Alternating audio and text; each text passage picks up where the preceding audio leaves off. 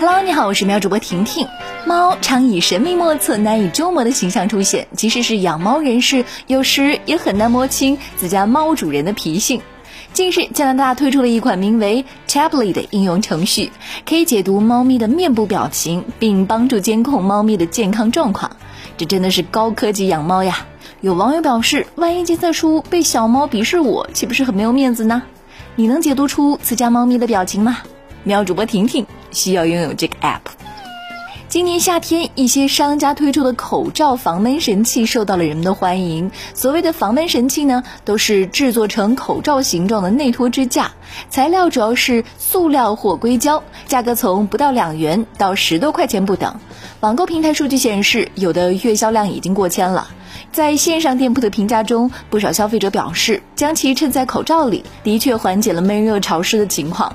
不过，也有消费者发现，在口罩里加了防闷神器之后，口罩和脸的贴合会大打折扣。和口罩不匹配，达不到外科口罩的防护要求。专家介绍，夏天出汗的确会影响口罩的防护作用，建议大家出门的时候呢，最好多携带一到两只口罩备用。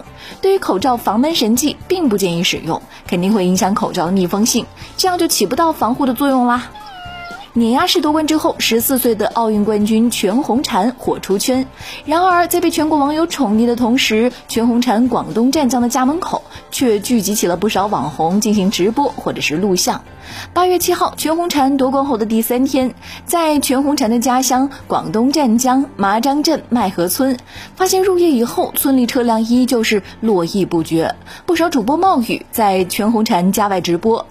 据现场的村民统计，按照一人一车进村登记，一天起码就有两千人打卡过全红婵的家乡麻章镇麦河村。某短视频平台上以“冠军之家”为题的短视频一度刷屏，全红婵家门口有棵菠萝蜜树，也成为了网红们的焦点。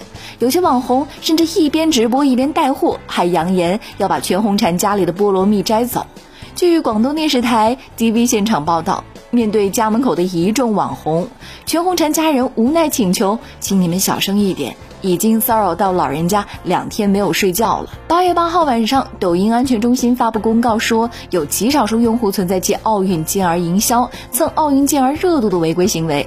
针对此类违规行为，下架违规视频三千二百八十七条，处罚违规账号九十二个。对部分网友去奥运健儿家中聚集，甚至暴露家庭住址的行为，呼吁大家要理性为奥运健儿加油呀！全红婵的人生路还很长，不过分打扰就是最好的支持啦。那好了，我是婷婷，今天先聊到这儿，祝你度过美好的一天。